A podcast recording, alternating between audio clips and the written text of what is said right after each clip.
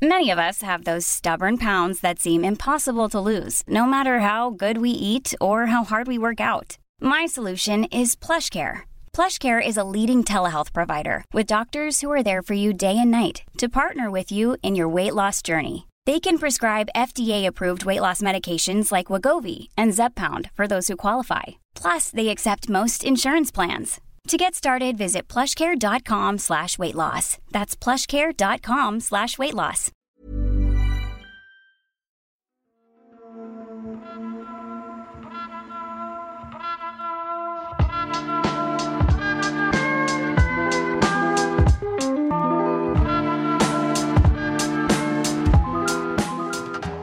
Dans l'envers du décor, on vous parle d'environnement sans prendre de gants pour faire un tri sélectif bien sûr de nos certitudes et idées reçues.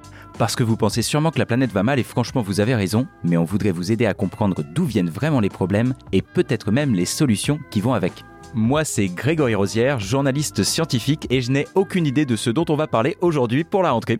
Et je suis avec Mathieu Balu, journaliste scientifique, qui a sûrement une idée. Eh ben, on est bien là.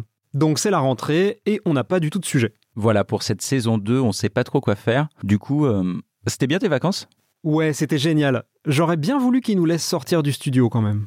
Ouais, mais en même temps, tu vois, euh, j'ai un peu l'impression que c'est des lampes à UV, je me sens un peu bronzé. Moi aussi, j'ai un peu bronzé. Puis je pense qu'il y avait de la vitamine D quelque part parce que ça va, tu vois. Mais bref, assez parlé de nos vacances, enfin plutôt de nos non-vacances, quoi. De quoi on va parler cette année, Greg? Alors moi, j'ai envie de parler de plein de trucs, mais il y a quand même un sujet principal dont on va être obligé de parler, ça sera sûrement pas le plus fun. Le rapport du GIEC. Bah non, quand même plus fun, enfin je veux dire... euh, Plus fun. Euh, les jeux vidéo. non, moins fun. Attends, moins fun que les jeux vidéo. Ok. Premier quiz de la rentrée, il est déjà perdu. C'est pas évident là, parce que si tu veux, il y a un écart entre il faut que ce soit plus fun que le rapport du GIEC, c'est simple, et moins fun que les jeux vidéo, c'est simple aussi. Ça peut être à peu près n'importe quoi. Mais quand même, au hasard, je dirais la présidentielle. Exactement, bravo Alors, est-ce qu'à ton avis, l'environnement, ça va être un des grands thèmes de la présidentielle? Et est-ce que surtout, on va être, nous, obligés d'en parler? Alors nous, on fait ce qu'on veut déjà, donc euh, ça dépend si on a envie. Après, un grand thème, ouais, je pense, enfin derrière la sécurité, derrière l'immigration, derrière le Covid.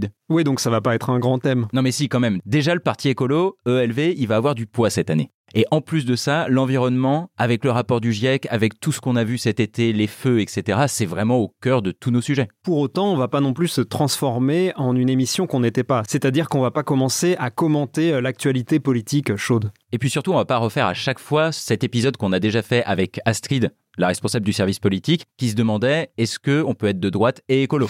Face à l'urgence climatique, les associations ont fait à peu près les mêmes reproches à Sarkozy, à Hollande et à Macron. En revanche, c'est pas exclu qu'on fasse revenir des journalistes du service politique pour nous parler un peu de la présidentielle. Exactement. Et puis surtout, on va parler des sujets qui vont être abordés, parfois dans les programmes, parfois dans les débats. Ça c'est clair. Aussi, à mon avis, ce sera l'occasion de débunker peut-être certaines expressions euh, utilisées, euh, des termes un peu de greenwashing euh, qu'on a déjà vu fleurir en d'autres occasions, mais à la présidentielle en général, c'est un peu la folie. Là, j'avais repéré deux ou trois choses euh, déjà qui m'ont amusé. J'ai entendu cet été le président Macron employer une certaine expression. réconcilier la croissance et l'écologie de production. L'écologie de production, je sais pas si ça te dit quelque chose, mais moi rien en tout cas. Alors attends, j'essaye de deviner. L'écologie de production. Est-ce que c'est l'idée de dire qu'on fait de l'écologie et que du coup ça fait de la production et ça fait de l'emploi? Parce que ça c'est la croissance verte, c'est un peu nul, non? Je pense que c'est un repackaging de la croissance verte, mais est-ce qu'on pourrait pas imaginer que ce serait tout autre chose? Ce serait quand même beaucoup plus marrant. Ah, et genre l'écologie de production, bah c'est euh, c'est l'inverse des petits gestes ou du mec qui cultive son jardin. C'est genre euh, on fait de la tomate bio, mais genre dans des serres gigantesques avec des énormes usines. C'est ça ou pas? C'est exactement ça. En fait, on fait euh, du Yves Cochet, mais de manière intensive. Donc c'est pas de l'écologie. Ah, tu poses trop de questions. Mais tu vois, moi ça me fait penser à un autre truc, cette écologie de production, c'est que ça fait longtemps qu'on a envie de parler de décroissance. Ça, c'est vrai. On avait prévu de faire un épisode déjà dans la dernière saison, si tu te rappelles, et puis finalement, on n'a pas eu le temps, il y a eu trop de choses à faire. Et en fait, on n'a pas encore fini, on n'a même pas commencé l'épisode, mais je pense que vous serez surpris. La décroissance, c'est pas vraiment ce que vous croyez. Voilà, ça c'est un très bon teasing. Nous-mêmes, on a commencé à pas mal bosser dessus, et certainement on le fera en première partie de saison. La décroissance, je pense que ça s'annonce assez vite en tout cas.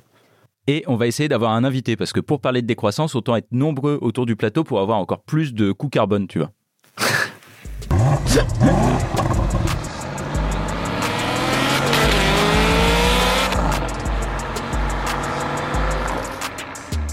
Ouais, parce qu'on va pas parler que des croissances, on va aussi parler gros cylindrés, on va parler bagnole.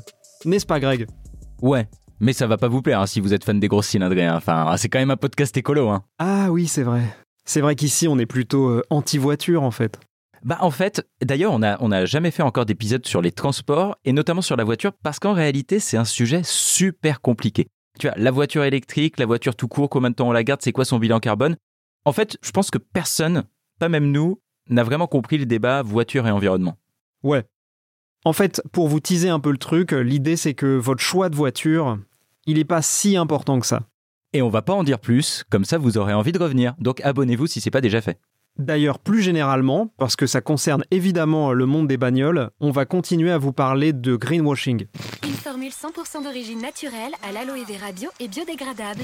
Donc le greenwashing, c'est quand une entreprise qui veut gagner beaucoup d'argent fait croire qu'elle le fait pour l'environnement, alors qu'elle le fait pour gagner beaucoup d'argent. Évidemment, et comme aujourd'hui l'environnement c'est un thème auquel les gens sont très sensibles, bien sûr que ce genre de considération revient souvent dans la com euh, des entreprises. Alors moi, tu vois, en termes de greenwashing, il y a un truc que j'aimerais bien qu'on creuse, c'est, tu sais, cette question des fournisseurs d'énergie verte. Est-ce que toi aussi, tu as déjà eu ça sur ton téléphone? Alors, j'ai plus de téléphone fixe, mais même sur le portable, des fois, j'ai des appels. Oui, bonjour. Alors, en fait, il faut que vous vous abonniez à notre nouvelle offre d'énergie verte. Oui, j'ai reçu des pubs là-dessus, mais moi, comme je suis juste un consommateur un peu bébête, j'ai regardé les prix et je me suis aperçu que ça valait vraiment pas le coup. Donc, j'ai tout de suite tourné la page, en fait. Bah, en tout cas, moi, ce que je sais, c'est que ça pourrait me tenter, même au même prix, de me dire, bah, au moins, tu vois, c'est de l'énergie verte. C'est un peu bizarre de se dire ça dans un pays qui fonctionne à 80% avec du nucléaire, qui est une énergie plutôt décarbonée. Mais bon, ça c'est un autre débat, on va pas y revenir. Hein. Ouais, non, on va vraiment pas y revenir là. Ah bah si, si, si. Mais pas pour parler de la fission nucléaire, mais plutôt de la fusion. Ah oui, la fusion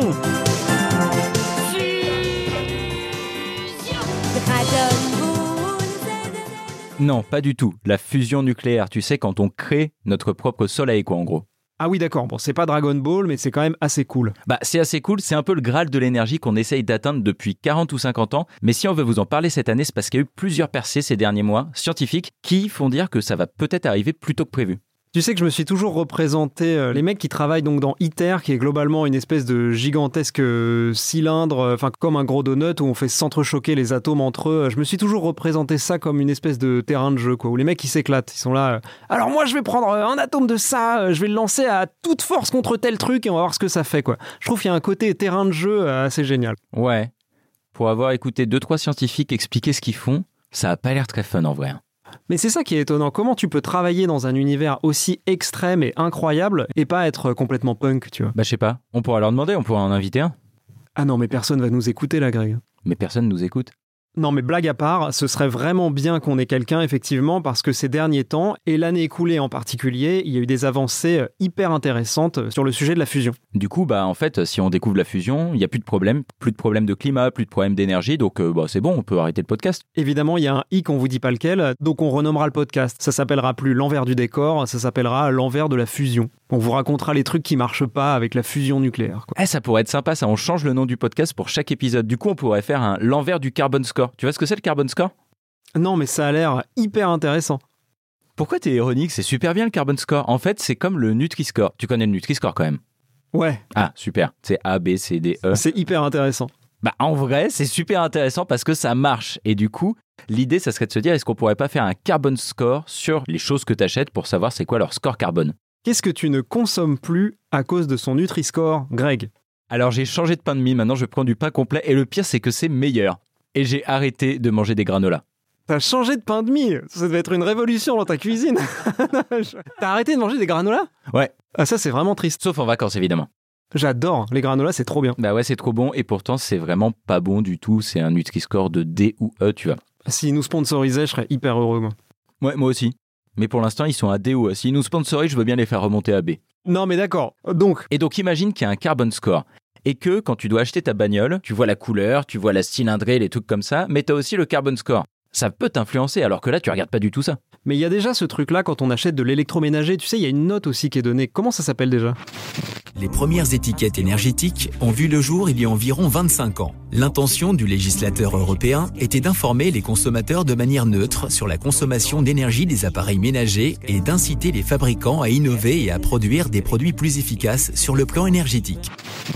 Et en plus, c'est super clair, tu sais, il y a D, C, B, A, A+, a++, A+++, c'est n'importe quoi en vrai. Moi, honnêtement, je trouve que c'est un truc qui permet de se repérer pas trop mal quand on achète de l'électroménager. En tout cas, j'ai l'impression que ça influe un peu sur mon choix, tu vois. Il y a quelques années, je refaisais ma cuisine, mais j'avais absolument pas de fric. Et on avait acheté euh, la haute la moins chère qu'on trouvait euh, dans un grand magasin, tu vois. C'était une marque, je sais même plus le nom, c'était impensable. C'est moi qui l'ai montée moi-même et rien qu'en la montant, je, je savais qu'elle tombait en, en pièces, quoi. Le score, c'était genre E.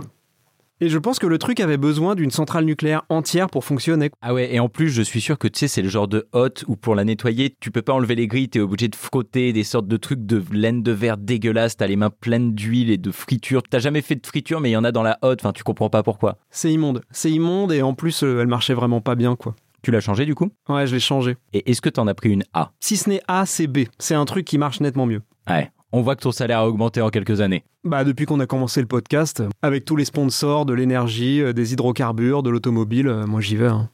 Ah bah ouais, moi pareil, hein. je me suis acheté une Tesla et tout. Donc granola, allez-y quoi, enfin mettez le paquet. hein. Alors ça, c'est pas l'alerte greenwashing, c'est l'alerte second degré, au cas où, hein, parce que évidemment, on est totalement indépendant. Totalement indépendant de granola. Pour le moment. En parlant d'électroménager, il y a un autre sujet dont on va absolument vous parler. C'est l'obsolescence programmée. Vous connaissez tous ce mot, mais la vraie question c'est est-ce que ça existe vraiment? Est-ce qu'il y a un vrai complot derrière? Est-ce qu'il y a des reptiliens? Des Illuminati?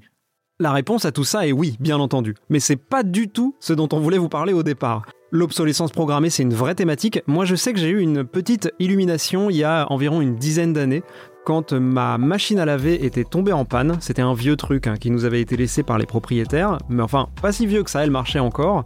Le réparateur était venu, il avait tout examiné, et euh, finalement, il avait dû remplacer euh, un panneau euh, électronique, alors que nous, on pensait que la panne était mécanique.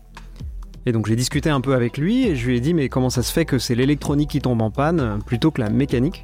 Parce que c'est la mécanique qui me paraît travailler le plus dans une machine à laver, quoi. Il y a le tambour qui tourne, etc. C'est étonnant que ces éléments-là ne flanchent pas alors que le petit panneau électrique juste pour choisir son programme, c'est lui qui flanche. Et le réparateur m'a répondu, j'ai trouvé sa phrase euh, parfaite, il m'a dit parce que les constructeurs ne peuvent pas contrôler l'usure mécanique. Ce qui sous-entendait que les constructeurs peuvent très bien contrôler l'usure électronique. Et ça, ça semble assez logique, mais tu vois, dans la réalité, je me demande si un transistor, ça n'a pas une durée de vie plus courte qu'un tambour de machine. Parce qu'il faut pas oublier que l'électronique, c'est un truc de pointe et qu'en fait, à force de rajouter de la complexité, bah, on crée de la panne. Donc je pense que c'est quand même un peu plus compliqué que juste les constructeurs sont des salauds. C'est possible et ça vaut le coup d'en parler. Il y a eu des vraies histoires euh, relatives à l'obsolescence programmée euh, ces dernières années, en particulier d'ailleurs euh, touchant les smartphones. En tout cas, on va en discuter, on va étudier la question et on va faire la lumière sur tout ça. Ah, la lumière. C'est parce que tu fais une blague sur l'ampoule, c'est ça, non? Non, Ah. Mais tu, tu, tu vois pas de quoi je parle? Non, Ah, Parce qu'en fait, les ampoules, tu sais, c'est euh, c'est le premier truc d'obsolescence programmée en 1920. T'as des fabricants d'ampoules qui se sont mis un peu tous ensemble parce qu'ils étaient pas beaucoup, donc c'était assez simple, c'était une sorte d'oligopole, hein, il y en avait euh, quelques-uns. Et ils se sont rendus compte que les gens, bah, une fois qu'ils avaient des ampoules, bah, ils les gardaient euh, jusqu'à temps qu'elles qu'elles craquent, quoi, donc ils en rachetaient pas. Et ils se sont dit, c'est quand même dommage. Donc on va faire en sorte que les filaments des ampoules tombent en panne plus vite, s'usent plus vite pour que les gens rachètent des ampoules. Et ça, c'est un peu le premier exemple historique d'obsolescence programmée. Et après, tu vas me dire que les fabricants de lave-linge, eux, ils font pas du tout exprès que leur lave-linge tombe en panne. Bah, justement, c'est ce qu'on se dit tous, sauf que, a priori, encore une fois, j'ai pas trop creusé. Tout ça est très complexe et on vous donnera tout le détail avec plein d'ampoules et plein d'électroménagers. En tout cas, Greg, on sait lui par qui il est payé, quoi. Non, mais ça va, oh, je suis pas payé. Par contre, je voudrais bien être payé par Pampers parce que moi, il y a un sujet dont je veux parler, c'est les couches jetables. Qu'est-ce que t'en penses, toi? Toi qui dois être encore dans les couches, là. Bah, je pense que c'est très bien parce que je m'imagine pas être au début du siècle euh, à nettoyer moi-même euh, toutes ces petites affaires, quoi. Donc, toi, t'as jamais essayé les couches lavables? Non, même mes potes, tu vois, j'ai des potes euh, très très très hippies, euh, même eux, ils ont pas réussi. Alors tu vois, moi j'avais vraiment hésité, mais pareil, j'avais pas réussi à passer le cap. Mais je connais des gens qui l'ont fait, et à ce qui paraît maintenant, il y a des couches lavables, c'est pas les trucs du début du siècle. Tu vois, il y a des films de cellulose, tu peux les jeter, c'est biodégradable, tu peux même faire ton compost avec. Et ce que tu laves, il y a des fois un peu de fuite, mais ça a pas l'air fou, juste. Juste, c'est trop, quoi. Mais il y a une vraie question à se poser sur l'empreinte écologique de la couche lavable et jetable, et surtout comment on peut réduire les deux empreintes? Je doute pas du tout de l'empreinte carbone des couches jetables. Par contre, c'est vrai que sur le concept de couches lavables, il va falloir utiliser de très bons arguments pour me convaincre. Tu vois, là, on est parti en vacances, on a dû la changer dans la voiture, la changer à l'hôtel, bref, la changer tout le temps et dans toutes les situations. Je vois vraiment pas comment ça aurait pu marcher avec des couches réutilisables ou lavables. Et en plus, c'est bien mignon toutes les petites affaires de faire son compost, etc. Mais moi, en fait, j'habite pas une ferme. J'ai même pas de composteur sur mon balcon, moi. Donc c'est non. Non, mais t'as pas de composteur. Non, j'ai pas de composteur, je suis désolé.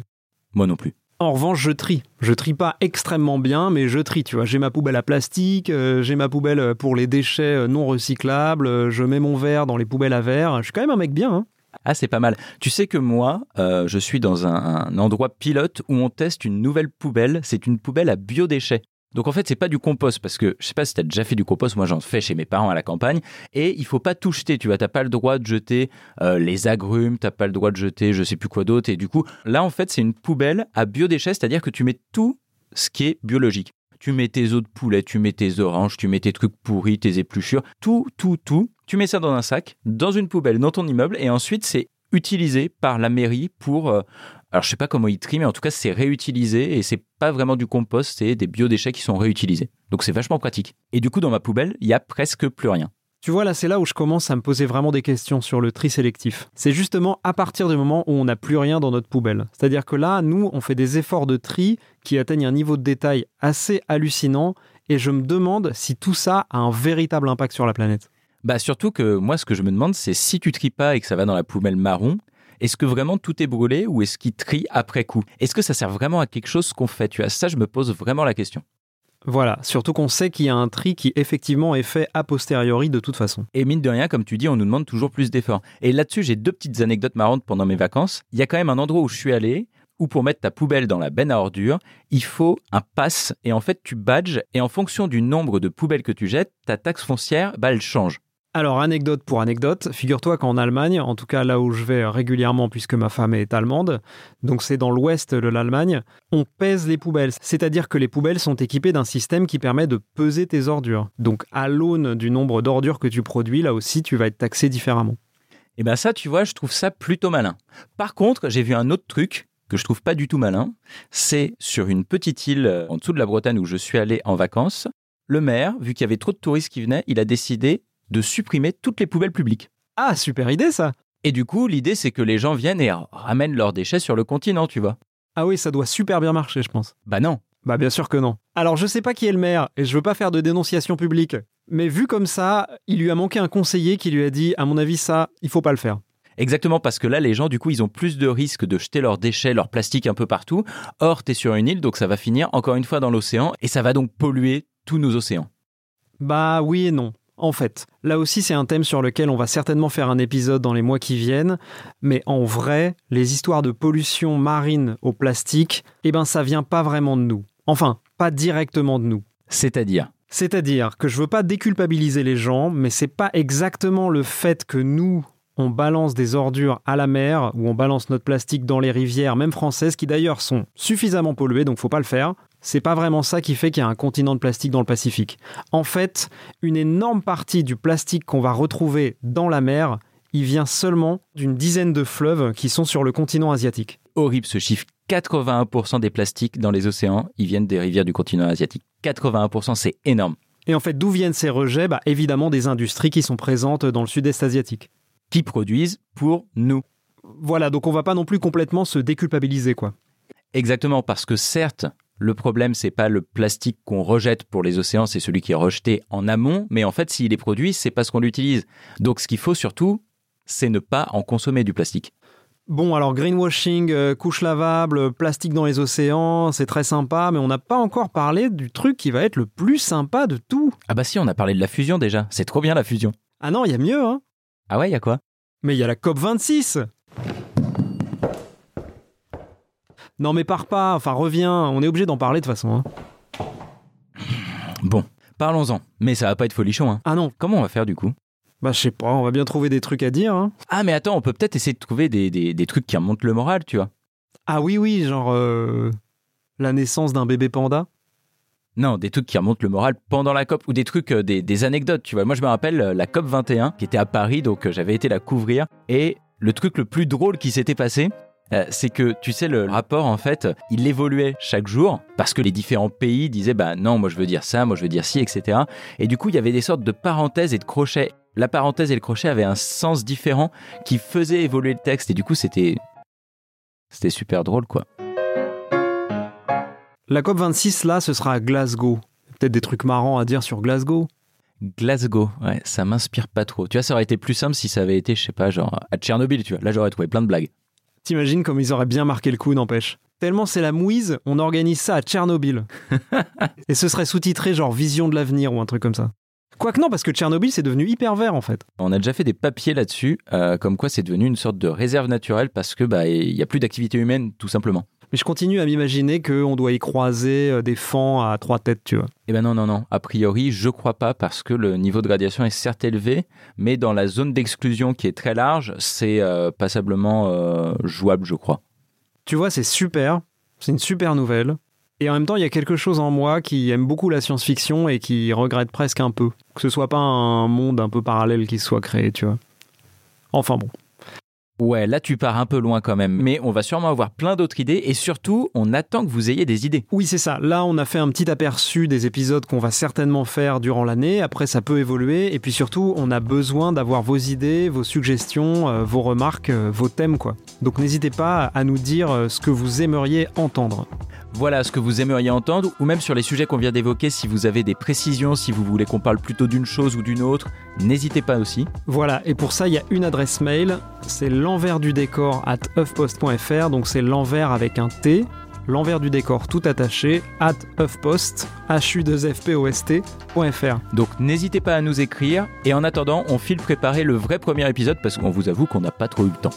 À la prochaine Et aussi le téléphone de Grégory Rosière, c'est le 06 58 62 Mais 93.